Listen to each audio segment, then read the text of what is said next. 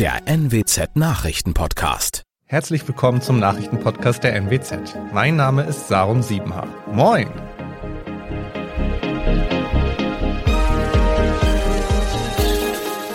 Und das sind die Themen des Tages. Der erste Vorentwurf für das Oldenburger Sport- und Gesundheitsbad am Flötenteich wurde vom Finanzausschuss genehmigt.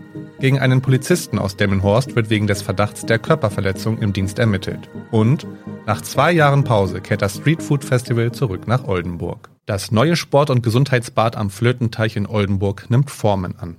Das Architekturbüro Geising und Bölker aus Fechter hat einen ersten Vorentwurf vorgelegt, der am Mittwochabend vom Finanzausschuss bewilligt wurde. Unter anderem weicht das ursprünglich geplante Cabrio-Dach einer Photovoltaikanlage.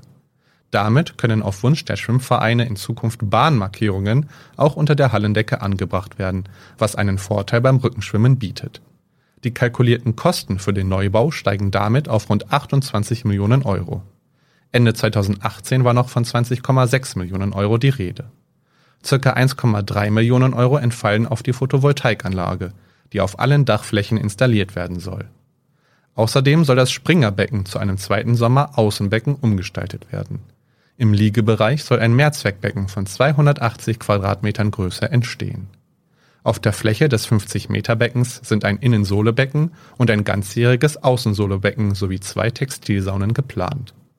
Ein besonderer Clou im neuen 25-Meter-Becken sind die hochfahrbaren Stege. Damit können die neun Bahnen in zwei mal vier Bahnen unterteilt werden. Trainer oder Lehrer können diesen Mittelsteg begehen.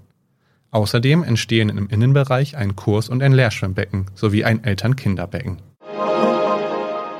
Gegen einen Polizisten aus Delmenhorst wird wegen des Verdachts der Körperverletzung während Amtsausübung ermittelt. Der 28-jährige Beamte soll einem stark alkoholisierten Mann mit beiden Armen gegen Hals und Kopf gestoßen haben. Dadurch schlug der Kopf des Mannes gegen eine Wand. Anschließend soll der Polizist den Mann so stark in die Zelle gestoßen haben, dass dessen Kopf erneut gegen eine Wand schlug.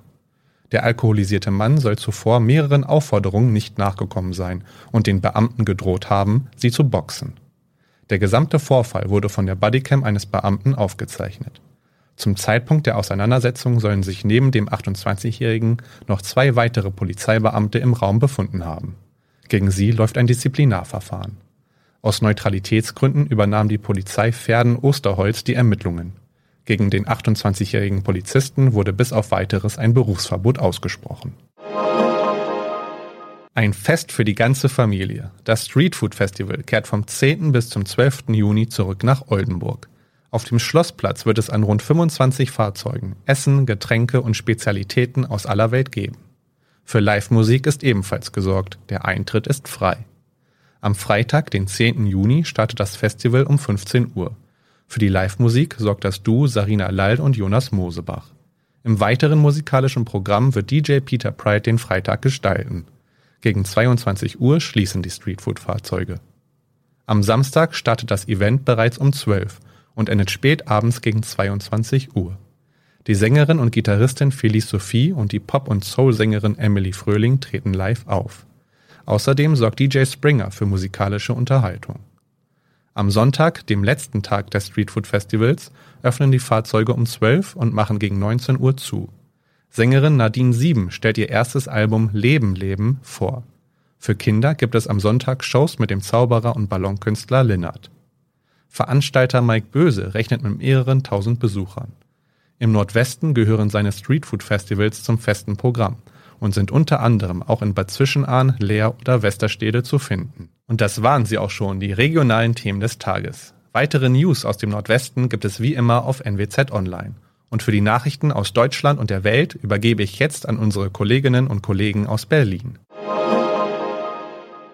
Vielen Dank und einen schönen guten Morgen. Ich bin Benjamin Kloß und das sind heute unsere Themen aus Deutschland und der Welt. Trauriges Jubiläum. Seit 100 Tagen ist Krieg in der Ukraine. Im Bundestag soll heute das Grundgesetz geändert werden und Pfingsten steht vor der Tür und damit auch Staus und Bahnchaos. Seit 100 Tagen tobt der Krieg in der Ukraine. Die Auswirkungen sind weltweit zu spüren, Politik und Wirtschaft haben sich seitdem verändert. Trotz vieler Gespräche und auch verhängten Sanktionen ist noch kein Einlenken von Moskau in Sicht. Die russischen Truppen arbeiten sich im Osten des Landes immer weiter vor. Ulf Mauder berichtet aus Kiew. Wie ist die Stimmung unter den Ukrainern? Sind sie weiter hoffnungsvoll, dass der Krieg ein Ende findet? Welche Optionen gibt es derzeit? Hier in der Ukraine ist auf jeden Fall überall Stolz zu spüren, Stolz auf die Helden, die das Land gegen den russischen Angriff verteidigen. Die Vize-Verteidigungsministerin Hanna Maliar meinte sogar in Kiew, dass der hundertste Tag des Widerstandes gegen die russische Invasion auch ein Grund zum Feiern sei. Auch der ukrainische Präsident Zelensky wies darauf hin, dass immerhin eine der mächtigsten Armeen der Welt es nicht geschafft habe, das Land zu besiegen. Der Kampfesmut kann aber natürlich nicht darüber hinwegtäuschen, dass es tausend Tausende Tote gibt und dass die Zerstörung durch diesen Krieg groß ist. Wie steht es um die Versorgungslage in der Ukraine selbst? In den umkämpften Gebieten im Osten der Ukraine weitet sich ganz klar die humanitäre Katastrophe aus. Es fehlt an Trinkwasser und Lebensmitteln, weil überall die Infrastruktur zerstört ist. Hilfsgüter kommen kaum noch an und auch die Flucht für Zivilisten ist angesichts teils blutiger Straßenkämpfe nicht möglich. Hier in der Hauptstadt Kiew und auch im Westen der Ukraine ist die Lage allerdings halbwegs normal. Auch Restaurants und Cafés sind geöffnet und es gibt überall Obst und Gemüse zu kaufen, auch weil jetzt im beginnenden Sommer alles reift. 100 Tage Krieg, vor allem der Osten des Landes, ist weiter unter Dauerbeschuss. Warum ist der Donbass für Russland so wichtig? Und wie ist die Lage vor Ort? Der Osten der Ukraine ist russischsprachig und die Beziehungen zu Russland waren immer sehr intensiv. Der Donbass mit seinen Kohlebergwerken, mit den Chemie- und Metallverarbeitenden Betrieben ist ein wichtiges Industriezentrum und in der Hafenstadt Mariupol liegt der wichtigste und größte Hafen des Asowschen Meeres. Die Ukraine wirft Russland vor, es wolle mit dem Krieg vor allem die Infrastruktur und die Wirtschaft zerstören, um das Land insgesamt kaputt zu machen. Die Zerstörungen sind in der Tat enorm, aber zum Beispiel die Großstädte Luhansk und Donetsk, wo pro-russische Separatisten das Sagen haben, sind als wichtige Ballungszentren immer noch intakt. Deutschland will nun ein Flugabwehrsystem und andere schwere Waffen aus Bundeswehrbeständen liefern. Wie wird das innerhalb der Armee aufgenommen? Das ukrainische Militär ist ganz klar zufrieden und erleichtert. Die stellvertretende Verteidigungsministerin Hanna Malia lobte hier in Kiew, dass die Dynamik an Waffenlieferungen endlich an Fahrt gewinne. Auf Nachfrage betonte sie auch, dass die schweren Waffen nicht gegen russisches Gebiet eingesetzt werden sollen. Sie dienten allein der Verteidigung, sagte sie. Aber klar ist auch, dass das ukrainische Militär die Waffen nicht nur nutzen wird, um den Vormarsch der russischen Armee zu stoppen.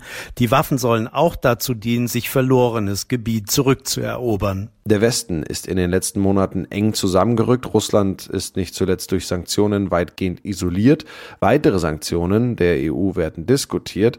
Was müsste passieren, damit Russland einlenkt. Für die Ukraine ist der Fall ganz klar. Präsident Zelensky fordert noch schärfere Sanktionen als siebtes Paket. Seit langem verlangt das Land auch, dass der Westen endlich auf russisches Gas verzichten möge. Zudem will die Ukraine noch mehr schwere Waffen, um Russland abzuschrecken. Auf der anderen Seite ist auch klar, dass die bisherigen Sanktionen Russland nicht gestoppt haben in seinem Angriffskrieg auf die Ukraine. Die westlichen Waffenlieferungen wiederum werden in Moskau als neue Eskalationsstufe angesehen. Russlands Angriffe auf die Ukraine dürften also eher noch zunehmen. Der Bundestag soll heute, an diesem Freitag, unter anderem den Weg für eine Grundgesetzänderung freimachen, um die Bundeswehr massiv aufzurüsten. Die notwendige Zweidrittelmehrheit für das 100 Milliarden Euro Sondervermögen gilt als sicher, weil sich Ampelkoalition und Union vorher geeinigt haben. Ronny Thorau berichtet aus Berlin. Es dürfte bei der Ampel ein paar Zweifler geben, weil einige nicht nur die Bundeswehr, sondern auch die Cyberabwehr oder den Zivilschutz aufstocken wollten. Doch wegen der Dramatik des Ukraine-Krieges werden manche Kritiker wohl zähneknirschend zustimmen und zusammen mit der Union dürfte die Zweidrittelmehrheit zusammenkommen. Der Großteil der 100 Milliarden soll die Luftstreitkräfte stärken, etwa mit Tarnkappenjets, Transporthubschraubern und bewaffneten Drohnen. Es geht aber auch um Dinge wie Munition, Funkgeräte oder Bekleidung. Staus, volle Züge, Schlangen an den Tankstellen. Es könnte sein, dass der Start in das lange Pfingstwochenende etwas beschwerlich wird. Das nehmen die Urlauberinnen und Urlauber aber natürlich gern in Kauf für ein paar Tage Entspannung an der See, in den Bergen oder wo auch immer. Was müssen Reisende beachten? Thomas Bremser berichtet. Langes Wochenende und sieben Millionen verkaufte 9-Euro-Tickets. Wie hat sich die Bahn darauf vorbereitet? Ja, sie setzt ja generell mehr Züge im Nahverkehr ein wegen des 9-Euro-Tickets. Aber die Zahl der Züge ist natürlich endlich, auch das Personal.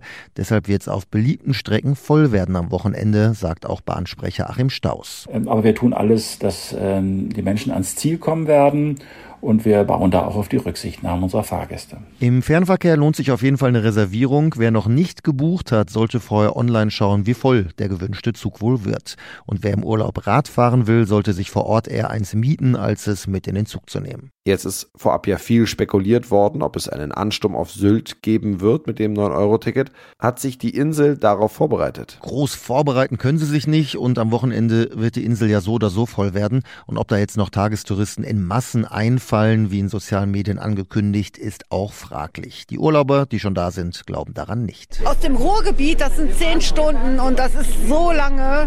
Ich glaube, die Leute, die 9 Euro für ein Ticket ausgeben, die wollen ja auch sparen. Das können sie absolut nicht machen. Die Verwaltung bittet darum, eher in Randzeiten anzureisen, auch weil die Beschäftigten in Cafés und Bars, die auf dem Festland wohnen, ja irgendwie auf die Insel kommen müssen. Das beobachten wir natürlich am Wochenende, ob Sylt diesen Ansturm tatsächlich erlebt.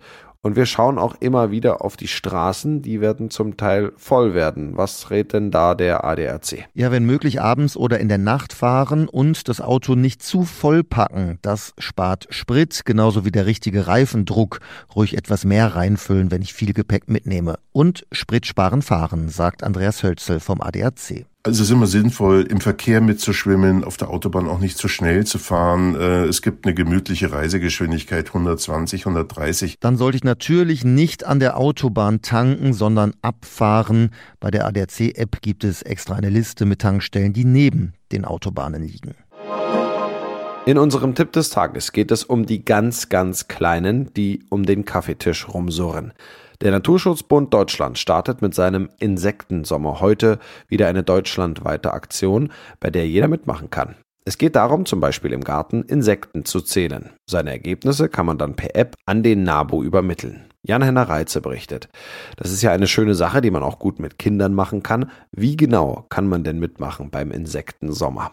Insekten zählen kann man nicht nur bei sich zu Hause im Garten, sondern auch irgendwo anders auf einer Wiese, im Park oder im Wald. Am besten an einem sonnigen Tag mit wenig Wind, da sind die meisten Insekten unterwegs. Beim Nabu kann man Bögen mit den wichtigsten Arten runterladen, auf denen man dann eintragen kann, ob und wie viele Bienen, Schmetterlinge oder Raupen man entdeckt hat. Melden kann man seine Beobachtungen natürlich auch online und per App. Als Hilfe gibt es auf der Nabu Homepage auch Bilder und Videos der wichtigsten Insektenarten. In diesem Jahr geht es vor allem um Hummeln. Hier gibt es Anleitungen, wie man die verschiedenen Unterarten unterscheiden kann. Was soll die Aktion bringen? Einerseits geht es darum, mehr Bewusstsein dafür zu schaffen, was Insekten für uns bedeuten. Sie sind ja für die Nahrungskette wichtig, fürs Bestäuben von Pflanzen und es werden immer weniger. Und genau dabei herauszufinden, wie es Insekten in Deutschland gerade geht, hilft die Aktion. Aus den vergangenen Jahren gibt es ja schon Daten, wie viele Insekten Hobbyforscher da gezählt haben. Und die zu vergleichen gibt Aufschluss darüber, ob es Insekten bei uns eher besser oder eher schlechter geht. Und das noch, London ist im Royal Fieber. Tag 1 der Jubiläumsfeier zum 70. Throngeburtstag von Königin Elisabeth II. ist vorbei. Drei Folgen noch. Gestern ließ sich die Queen auf dem Balkon des Buckingham Palace von tausenden Menschen feiern und in der britischen Hauptstadt gab es einiges an Spektakel. Philipp Detlefs berichtet. Wie lief denn der erste Tag des Queens Jubiläum? Wie war die Stimmung in London? Ja, die Stimmung war hervorragend. Bestes Sommerwetter hatten wir gestern in London und das haben die Menschen genutzt, wobei viele wahrscheinlich auch bei Regen gekommen wären. Tausende waren gestern in der Stadt unterwegs, um die festliche Militärparade Trooping the Color zu sehen, die ja über die berühmte Straße The Mall geht und dann bis zum Buckingham Palast führte. Und da ist dann die Queen auf dem Balkon erschienen, zusammen mit Prinz Charles und Camilla, mit William und Kate und den drei Kindern. Und der heimliche Star war der jüngste, Prinz Louis. Der hat sich da erschrocken die Ohren zugehalten, als die Kampfjets der Royal Air Force über die Menge geflogen sind. Im Vorfeld ist viel über den Besuch aus Amerika gesprochen worden. Nach all den Spannungen ist Prince Harry mit Meghan und den Kindern da. Warum waren die nicht mit auf dem Balkon? Weil sie nicht mehr aktive bzw. arbeitende Mitglieder der Königsfamilie sind. Deshalb durften die tatsächlich nicht auf den Balkon. Wie man hört, gab es im Palast auch große Sorge, dass die beiden während der Feierlichkeiten womöglich viel Aufmerksamkeit auf sich ziehen könnten und das womöglich auch noch für ihre Netflix-Show nutzen, denn in letzter Zeit waren sie oft mit Kameras unterwegs. Aber Harry und Meghan haben sich tatsächlich bisher eher unauffällig verhalten hier in London. Das hatten sie wohl auch vorher gesagt, dass sie sich bei ihrem Besuch lieber zurückhalten wollen und bisher hat man sie auch kaum gesehen. Ja, vier Tage dauern die Feierlichkeiten insgesamt. Was ist heute an Tag 2 geplant? Heute findet ein großer Dankgottesdienst statt in der berühmten St. Paul's Cathedral, wo die Queen ebenfalls persönlich erwartet wird. Ob sie tatsächlich dann auch erscheint, werden wir aber wieder erst kurz vorher erfahren. Die anderen Royals sollen natürlich dabei sein, allerdings nicht Prince Andrew, der fehlt angeblich wegen eines positiven Corona-Tests. Andrew ist nach seiner Verwicklung in einen Missbrauchsskandal ja auch inzwischen raus aus dem aktiven Kreis der Königsfamilie. Von daher passt das einigen vielleicht auch ganz gut, wenn der heute nicht dabei ist und keine Aufmerksamkeit Aufmerksamkeit auf sich zieht. Ja, das war's von mir. Ich bin Benjamin Kloß und wünsche Ihnen noch ein schönes, langes Wochenende.